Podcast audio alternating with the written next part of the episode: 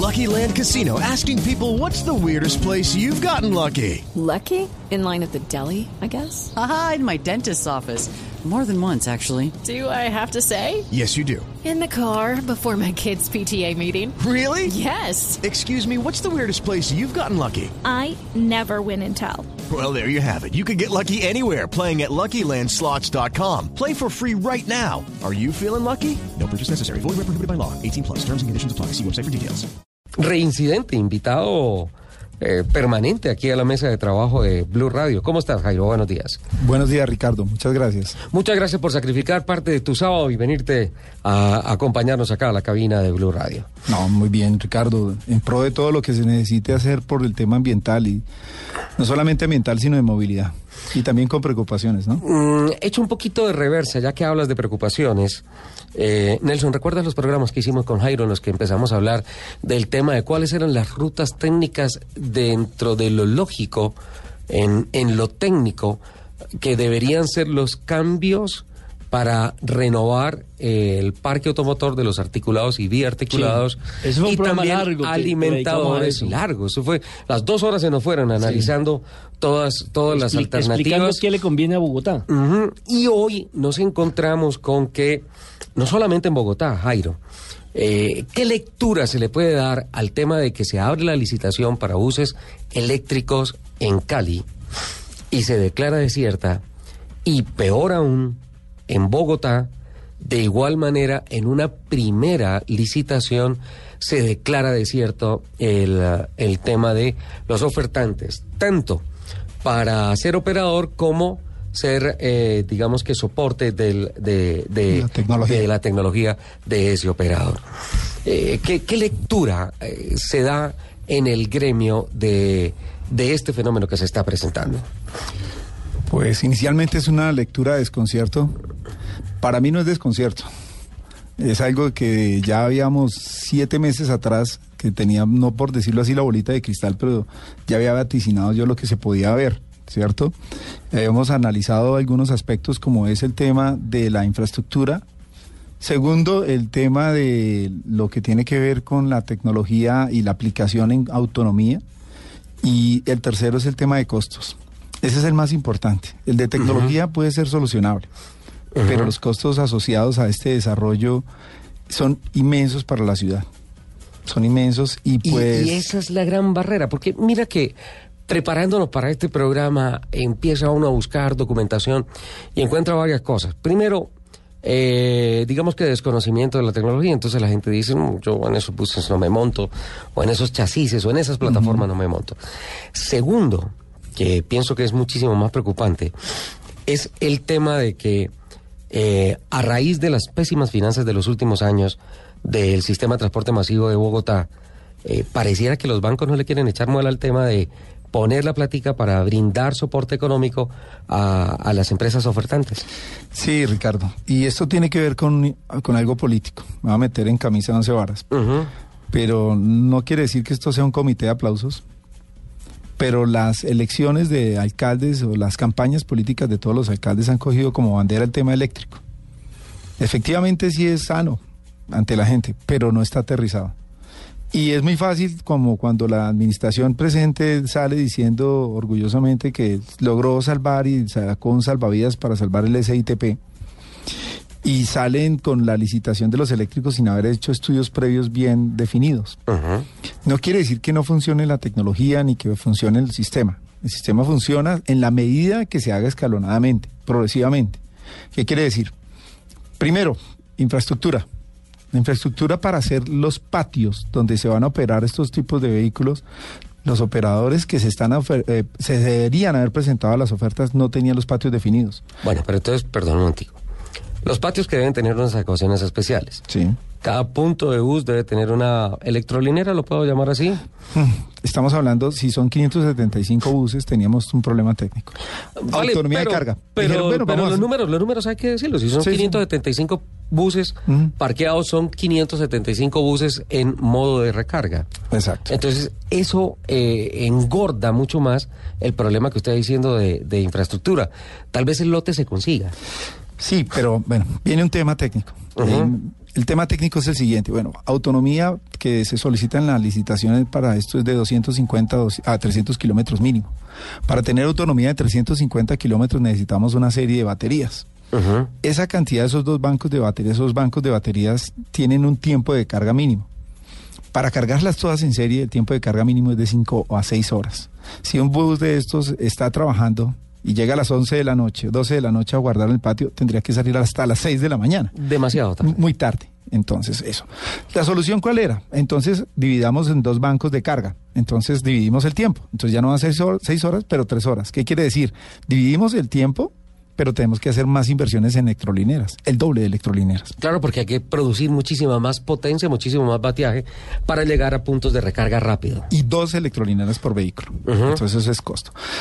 Ahora, hay, hay un tema. Eh, ¿Es cierto que las baterías de, de recarga rápida tienen una vida útil más corta?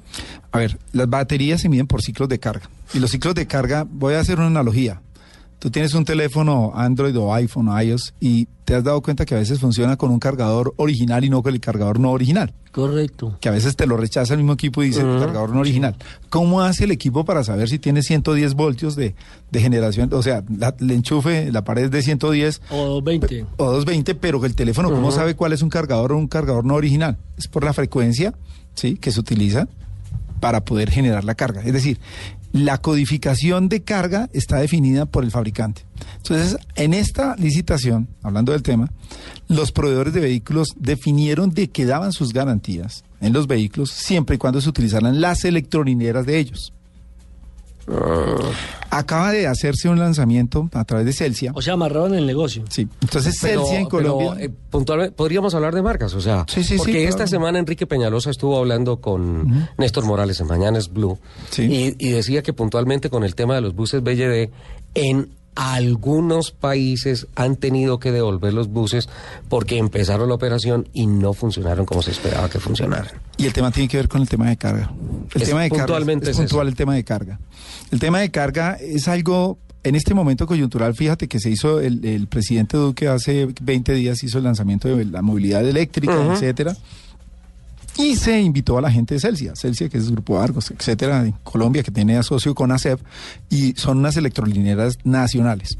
Pues efectivamente hay que apoyar la industria nacional, etcétera, pero la codificación de frecuencia de carga de ellas no es la que descifra las baterías originales de su vehículo, del vehículo BYD, Alfabus, eh, Gatano, bueno, marcas, etcétera, de las que hay acá. Se presentaron varias, pero ninguna de ellas aceptaba la garantía si no era con sus electrolineras. Las electrolineras de este tipo, pues, mm, elevaron los costos de operación, se multiplicaron, no estoy diciendo elevaron, se multiplicaron. Entonces los operadores dicen, venga, primero, tengo que tener doble electrolinera. Segundo, la cometida de la luz. Imagínate, tú vas a tener que hacer un edificio y tienes que hacer la solicitud de cometida de la luz. Eni Es le- carísimo. Carísimo. Entonces, bueno, ¿cómo la vamos a hacer? ¿Aérea o subterránea? No, tiene que ser la aérea.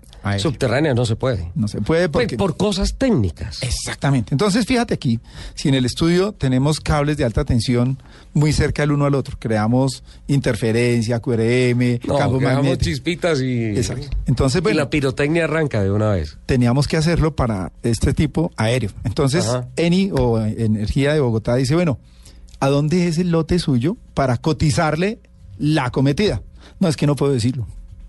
¿Por qué no lo puedo decir? Porque si lo digo el otro se me mete a mi, a mi patio que tengo cotizado, etcétera, no tengo definido.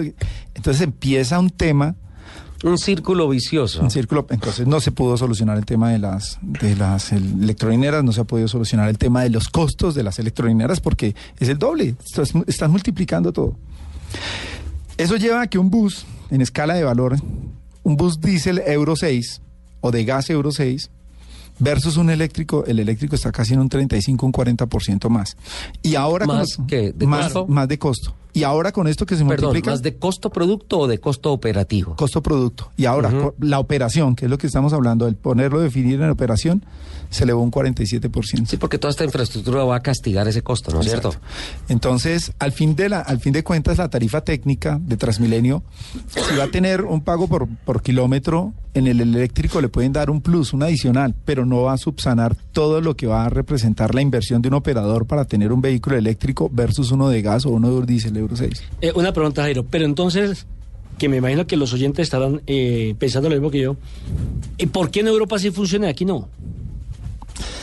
En Europa o en los países donde ha funcionado es porque el gobierno, mira, en, en, en, en Corea acabaron de hacer una flota eléctrica de 300 buses, pero toda la pagó el Estado, total. Todo fue inversión del Estado. Entonces, es una, es, una diferencia en la que es un operador particular. Transmilenio no es del Estado, es una empresa privada que tiene control del Estado, obviamente. Y pues que los operadores no tienen los recursos para poderlo hacer. Como bien lo dice Ricardo, venimos de un sistema integrado de transporte deprimido, que le acaban de dar un salvavidas de 1.7 billones de pesos para poderlo rescatar. Las anteriores administraciones pues hicieron un atropello con la estrategia. Eh, el tema de los buses que sí eran usados, bueno, ¿te acuerdas? El tema de buses era No, la había- repotenciación, que eso fue una- de historia. cosas. Entonces- o sea, repotenciar un carro fue pintarlo de blanco. Y ya. Trataron de acabar el salvavidas. Lo que yo quiero decir es, el salvavidas se pinchó. Se desinfló el salvavidas. ¿Qué alternativas hay? Eh, yo veo esto, como dije, no quiero ser tan pesimista, pero yo veo algo como que se viene y es lo siguiente. La reciente licitación, esa es- estamos hablando de etapa, ¿sí? Eh, fa- licitación fase 5, etapa 1 es para eléctricos. Y licitación fase 5, etapa 2 es para vehículos de combustibles limpios, sean diésel Euro 6 o gas Euro 6. Y tampoco nadie se presentó. No se presentaron, ¿por qué? Porque nadie quiere de pronto eh, apostar su capital.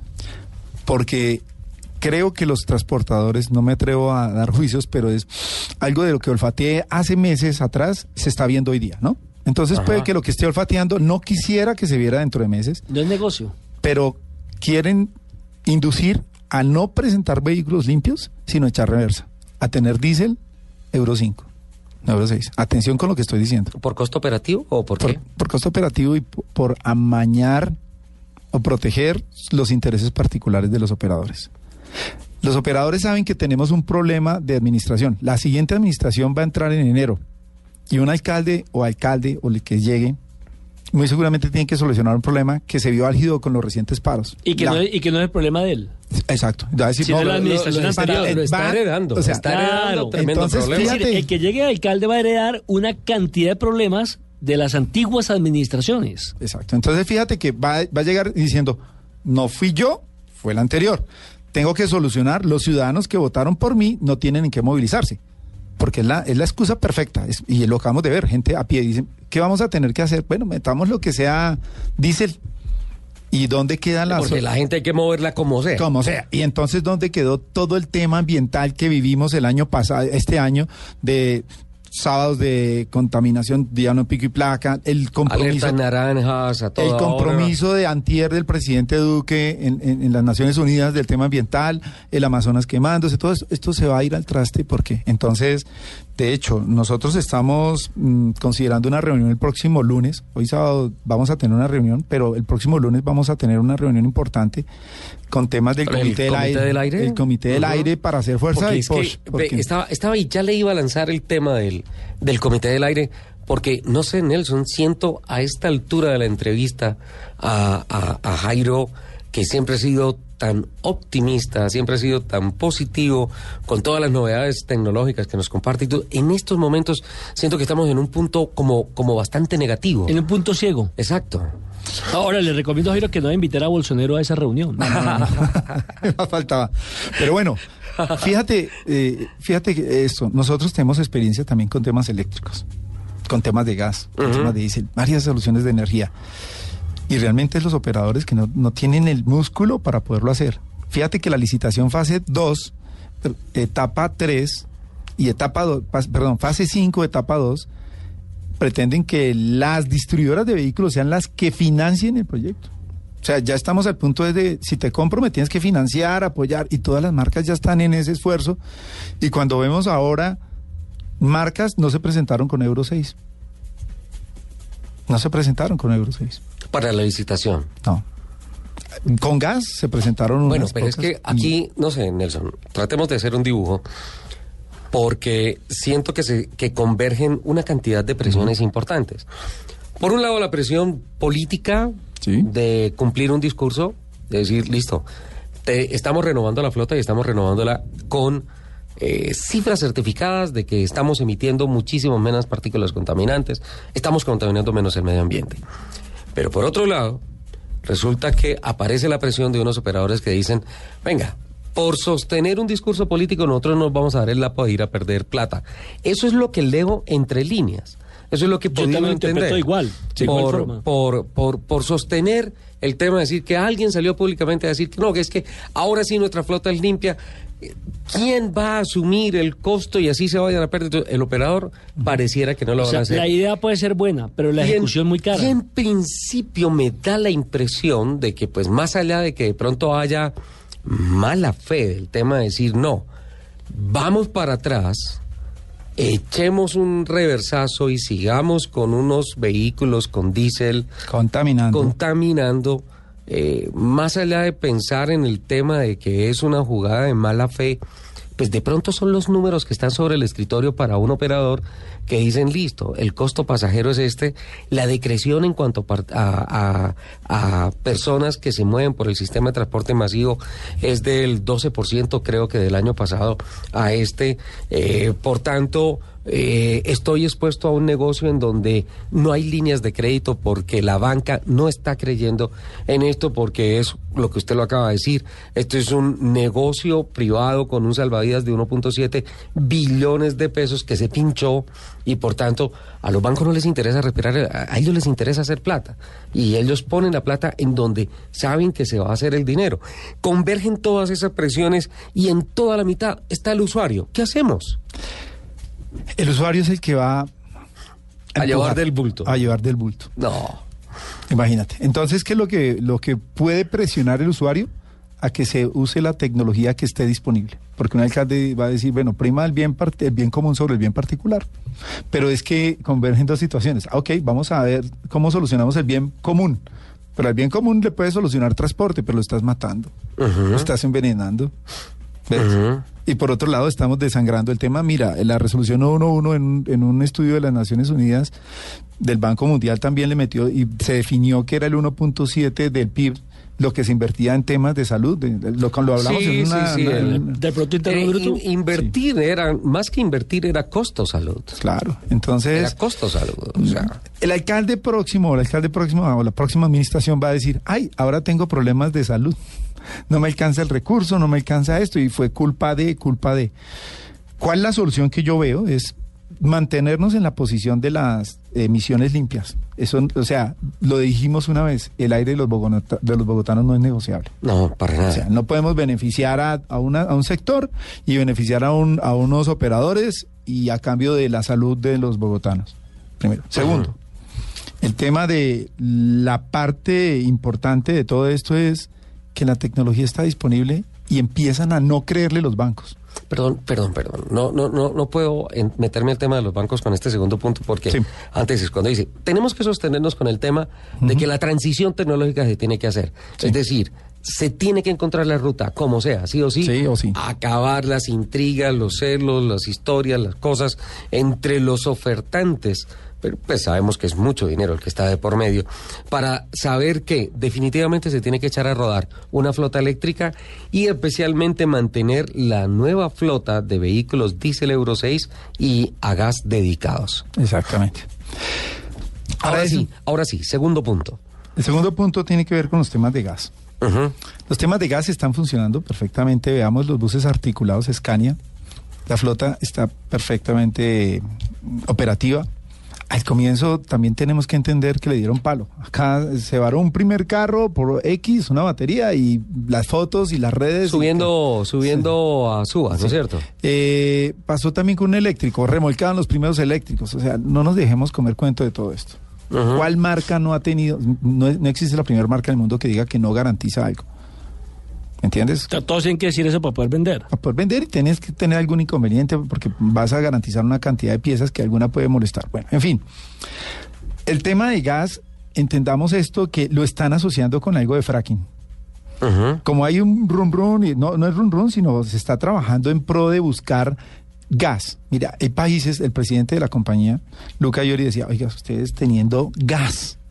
Hay países que no tienen lo que tienen ustedes, ¿cuánto no darían? Y ustedes desechando los buses a gas porque tienen gas y no, el costo es un poquito mayor. Entonces el operador que quiere, el eléctrico le parece carísimo, el de gas le parece esto. ¿Qué quieren? Pues es diésel. Ah, el Euro 6. Bueno, pero Sí. es que dicen que los yacimientos de gas y la reserva de gas no dan para la demanda de lo que se viene. Importemos. Importado dan resultados también. Pero ahí entra un tema político. ¿Comprárselo a Maduro? No, a Estados Unidos. Pero Rusia. Ah, no, a Rusia no. Termina, termina siendo muy. que, muy que Venezuela nos devuelva lo que le hemos entregado, porque desde el del gobierno de Turbay ya se hizo un, un pacto y estaba Carlos Andrés Pérez de presidente en ese momento, estoy Ujú. hablando de historia, y se negoció a un peso metro cúbico. Y que tenían que devolvérnoslo a un peso metro cúbico. Falta que los políticos revisen esos contratos. Este, este es un buen momento para esa Claro, devolución. vaya y cóbrele. Entonces, pues, pues fíjate que las alternativas que están disponibles no podemos echar pie atrás, no podemos, nosotros no vamos a dar el brazo a torcer, hay que seguir presionando. Eh, como te dije, el lunes vamos a reunirnos y a seguir haciendo énfasis en este tema. Eh, vamos a tener una solicitud de urgencia con el ministro de Medio Ambiente porque no podemos permitir que las licitaciones de un momento a otro se bloqueen, arranquen las administraciones del año entrante y a juro o a pupitrazo digan, no, se va con este tipo porque no tenemos cómo darle solución a los, a los ciudadanos. Eso es, entonces tenemos que preparar ese tema y fuertemente tenemos que hacerlo. Porque El gran problema es de los candidatos a la alcaldía. ¿Tú crees, Nelson? Claro, porque van a asumir todo este tipo de determinaciones y van a tomar, van a tomar que, eh, van a tener que tomar unas medidas Ujú. para poder solucionar el problema. ¿Sabes que esta Algunas semana... equivocadas, otras acertadas, pero es una papa caliente. pienso que todos los candidatos en temas de movilidad están crudos. Les falta un poquito de un conversatorio con expertos. Porque, bueno, equivocaciones como que un pasaje cueste 4.200 en Transmilenio, pues se le trocaron los números. Puede ser, pero... ¿Tú crees? Bueno, pero hace Eh, falta eh, que eh, entiendan... Eso no es que le tocaron, eso se llama desconocimiento. Exacto, entonces hace falta que Porque se- también los del ICITP Hace- se le perdieron un poquito. Hace falta que se reúnan, entiendan la problemática, porque en sus planes de gobierno tienen N temas, pero este es uno de los más importantes y que está la papa caliente, como lo acabo de, acabo de pasar esta semana, la semana entrante otra, y no demora en haber un paro o alguna cosa así por el estilo relacionada con la falta de movilidad para los, la ciudad de la, la ciudad de la Bolívar, ciudad Bolívar, perdón, todos los, los barrios del sur que tienen esa urgencia. Kennedy, zona 1, las zonas que son necesarias esta fase. Y pues no tienen buses. Y los del SITP provisional están Callados, están Ah, quietos. no, yo- Porque es que también llegan a un punto en donde dejan de perderse y dejan los carros parados. Sí, exacto. Sí, porque, porque la operación es netamente administrativa, ¿no? Esa ya no es una discusión Sí. tecnológica, pero de todas formas muy preocupante, porque vuelvo otra vez al punto, lo que tú dijiste. El aire de los bogotanos, que respiran los bogotanos, no es negociable. No. Tristemente es así, bueno, pues eh, no soy negativo, soy realista. Y, y le tengo un lado de optimismo a Pero este hoy tema. nos deja sobre esta nota Sí. un panorama muy complicado. Es complicado, sí, por lo mismo que, que es, la situación. ¿Cómo encontrarle salida a esto?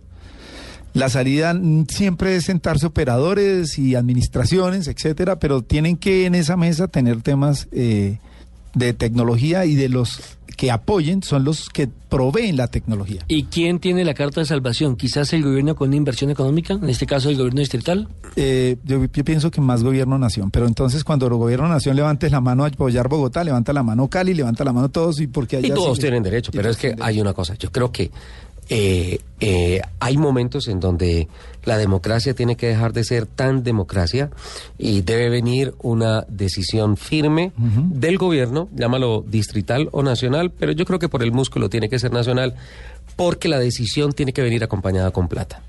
Sí, totalmente. Es infraestructura. Si tú quieres una APP, AP, una alianza público-privada, IP, perdón, de iniciativa privada, como tú quieras, eh, negociar tiempo, 20, 30, 40 años de operación de algún sistema, de alguna tecnología, pero la decisión que se tome desde el gobierno distrital o nacional tiene que venir acompañada de plata porque esto, eso es lo que se necesita. Y tiene que ser una decisión acertada, porque el costo Sí, es bárbaro. Y, y hay un tema. Lo peor de todo es que buena parte de esa plata se tiene que ir a sanear todos los lastres que vienen Les, administrativos. les voy a contar algo. Hablando hace unos segundos, unos minutos con Nelson, hablaba de- del autódromo de, de los paisas. Sí. ¿Por qué los paisas? Envidia de la buena, ¿sí? Sí. Pues no vayamos tan lejos. Hace unos meses acá también les comenté de lo que se veía venir en Cota.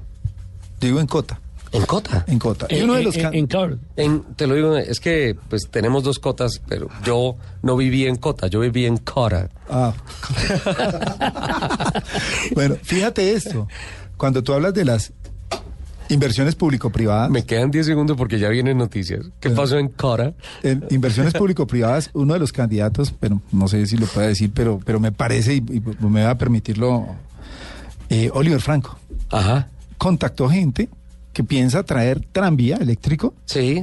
desde el portal del 80, va hasta Cota, plano, llega a Chía y se devuelve. Eso se va a volver turístico, esa vaina va a parecer Suiza.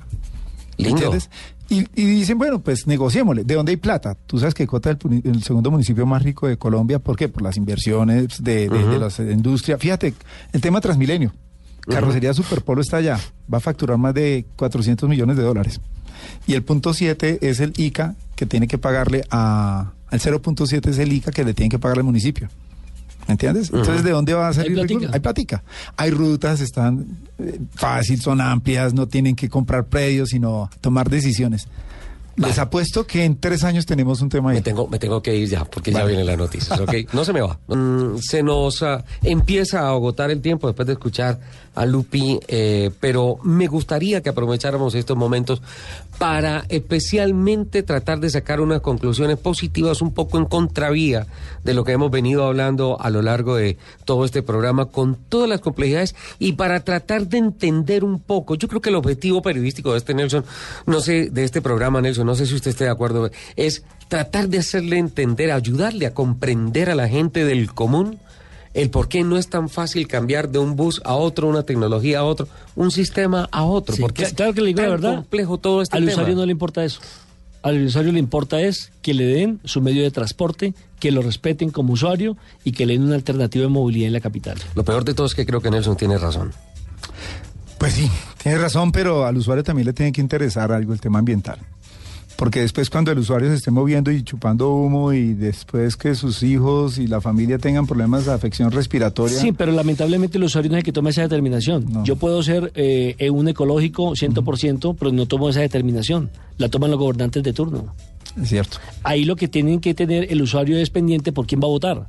Tener la claridad de cuál es el programa que más le conviene para, por ejemplo, eh, quien presente un tema de movilidad y que ese candidato, si llega a la alcaldía, le cumpla. Pero mira pero, que el debate... pero, pero lo acabas de decir. Fíjate que va, alguno va- de lo de ellos va a decir el discurso eléctrico, entonces el usuario va a decir, ah, pero el que se fue por el eléctrico. Y fíjate que se cayó la, la licitación. Sí, no, y no se puede decir nada. Y las y los y los gremios ecologistas, yo no he visto algunas posiciones que hayan sido contundentes, conceptos públicos ni nada de esas No, cosas. por Están callados. Yo creo que- están yo creo- callados. yo creo, Ricardo, que por Pero mira que mira que eh, esta semana eh, tomó un nuevo rumbo el debate entre los ah, candidatos a la alcaldía de Bogotá con relación al tema metro y transmilenio. Más buses, menos metro, más líneas de metro, menos buses. Pues hombre, eso es la, ese es el, el- el acertijo de este tema y pues fíjate que de cierta manera van a manipular la, información para que el usuario se incline por el que en el momento escuche el discurso más bonito al tema ambiental y movilidad, pero hágalo cumplir. Estamos en la fase y no lo hemos podido cumplir. Estamos en la fase licitatoria y se cayó la licitación. No hemos arrancado y ya, ya las llaves se perdieron. No, y lo peor de todo es que a estas alturas usted dice que, que lo que teme, lo que se huele, es que los operadores digan definitivamente la única forma que tenemos para participar es volviendo a los buses eh, con motorización diésel convencional. Y ya no, no puede ser. Hay que no dejarse engañar de eso, de los famosos filtros que están hablando, unos filtros que van a limpiar. Vea, la tecnología Euro 6 en diésel y en gas es otro tipo de tecnología completamente diferente a la que se tiene actualmente en Euro 5. Las marcas no están dejando mm, o liberando motores Euro 6 en diésel debido al tipo de combustible que tenemos. Entonces, ¿para dónde vamos, Jairo? Yo la veo clara en el término medio, o sea, no podemos llegar al... Si es, si es un tema de costos, entonces listo, no podemos de- llegar a pensar que el tema de los eléctricos los lleguen a bajar la mitad o que el gobierno llegue a dar un apoyo económico. La alternativa yo la veo en el gas. Yo la veo en el gas, pero no dejar distraer, vuelvo y repito, el tema de discursos. Tiene que orientarse hacia ese lado. El gas ya está funcionando. El gas ya está funcionando. Pero no hay que dejarse distraer, vuelvo y repito. Los operadores van a aprovechar esta coyuntura y manipularla de una forma así. Estoy mirando redes sociales y hay un oyente que nos dice, la respuesta está en cuatro letras. Moto. No. Ah. No. Ese es otro de los grandes inconvenientes que tiene la capital No, no. de la República, la movilidad a través de la motocicleta, Pues, por la falta de respeto a las señales de tránsito, por la falta de convivencia entre los actores de la vía, que son el peatón, el conductor, el de la bicicleta, el de la moto y ahora sumen el de la patineta. Sí, pero bueno, ya se está empezando a trabajar un poquito. Yo, yo trato siempre de mirar como un poco positivo el tema de, de- de toda la complejidad de movilidad en Bogotá. Y yo ya he visto que hay zonas en Bogotá en donde las patinetas ya empiezan a tener sus zonas pintadas de parqueo. Y ya estoy empezando pero a ver pero personas que problema, salen Richie. con casco y con, con es el problema. El chalecos. problema es cumplir las normas. Yo, eh, en eh, mi diario trasegar entre el apartamento y Caracol Televisión y Ajá. Radio, eh, paso por sitios donde hay eh, ciclorruta. Sí. Y la piedra que me da es que los ciclistas no la utilizan, sino que se bajan a la carretera, Ah, existiendo la ciclorruta. Y entonces usted les pita o les hace el reclamo y te echan de un madrazo. Sí, la excusa es que se la roban en la ciclorruta. Pues igual se la van a robar. No, Sí, no, pero, pero, pero ¿de qué sacamos que haya ciclorrutas si no cumplen con mantenerse dentro de la ciclorruta? Si no utilizan, por ejemplo, casco. Si, por ejemplo, van utilizando audífonos y escuchando música. Oye, eso sí que es peligroso, ¿no? Total, Andar con los audífonos total. puestos sí que es peligroso. Yo recuerdo un caso de una señora que murió atropellada por el tren de la sabana en la novena como con 135, 130 y No escucho. eh, ciento algo por ahí en, por los lados de Cedritos. No escuchó que venía el tren porque llevaba los audífonos puestos y se cruzó la la carrilera y la atropelló el tren. Fue una cosa, una cosa terrible. Pero Jairo, eh, seamos confidentes. Pienso que debemos ser consecuentes con el tema de que sobre la mesa de trabajo se tiene que sensibilizar el lo que tú decías como numeral uno en temas de soluciones, el sostener la caña con relación al tema de que definitivamente la transición hacia combustibles limpios se tiene que dar. Y hay que encontrar la ruta para armonizar temas de infraestructura, temas de espacio de parqueo, temas de recarga, temas de cantidad de buses nuevos que tienen que llegar. Segundo, eh, parar como sea. La, la, la tendencia, si es que se está pasando, si está sucediendo en estos momentos, de una iniciativa hacia volver atrás. Que si hay que renovar los buses, listo, vamos a renovarlos, pero por los buses convencionales, no No. tiene que haber definitivamente un cambio. Y, y tercero, tal vez un poco más de fe en el tema de que si ya está el tema del gas y si lo de Euro 6 en diésel eh, viene muchísimo menos contaminante que lo anterior, pues bueno, entender que es una transición que se tiene que dar, un paso que nosotros tenemos que cumplir y que con eso vamos a ir poco a poco limpiando el aire. De hecho, la industria del automóvil, ¿cuánto lleva? ¿Cuántos años lleva en la transición de motorización de eh, combustibles fósiles a eléctricos? Más de 30 años. Más de 30 años. No se le puede pedir a una ciudad que de un día para otro haga esa transición, ¿no es cierto? Exactamente, exactamente. Yo pienso, Ricardo, que lo que comento, hoy sábado vamos a tener una reunión en la tarde, me devuelvo el autónomo, me escapo. Eh, Sin Bolsonaro, por favor. vamos a tener una reunión con el doctor, eh, tenemos una, la intención es la semana entrante una reunión con Orlando Cabrales, que es el presidente de Naturgas, Ujú. eh, porque tenemos que hacer un, un- poquito más de ahínco en todo esto que está pasando. Si es, aquí no es un tema de ambientalistas, netamente, pero sí necesitamos apoyo los ambientalistas, el Observatorio Ambiental de Bogotá de Claro, partícipe, claro. el Comité del Aire, Claro. la gente de Andemos, la gente de EPCO, que son los que han desarrollado también. Es que son muchos actores los que tienen que estar ahí, Jairo. Eso. Entonces, sí se necesita un conversatorio y si los candidatos necesitan apoyo, yo me ofrezco a decir, venga, hagamos un quórum y hacemos un foro para que, que nos escuchen, entiendan qué es desde un lado técnico, de un lado operativo, de un lado financiero todo esto y se empapen más del tema para que, porque es lo que se les va a presentar. Es lo que se les va a presentar, es- o sea, en enero Nelson, es ese tema. Nelson, ¿no te parece tan apasionante el tema que a uno como que le dan ganas de meterse a trabajar en el tema? Decir, venga, a ver, Pues es ¿cómo le echamos muela al tema? ¿Cómo colaboramos? Alguna ¿Cómo solución debe haber, ¿ah? Pues, ah, mire, Ricardo, usted es experto, ha tenido una convocatoria genial cuando hace los la, la, la, la academia y pues todo lo que ha hecho en la escuela, en la Universidad del Bosque, pues, ¿por qué no hacemos eso? Unámonos en un tarjetón, ¿le parece? Y Nelson es también por- nuestra fuerza política acá. ¿eh? Sí, pero- pero- No, pero hay que pensar socialmente en, en- en todo el tema. Y obviamente con la pasión que nos, que nos trae este tema.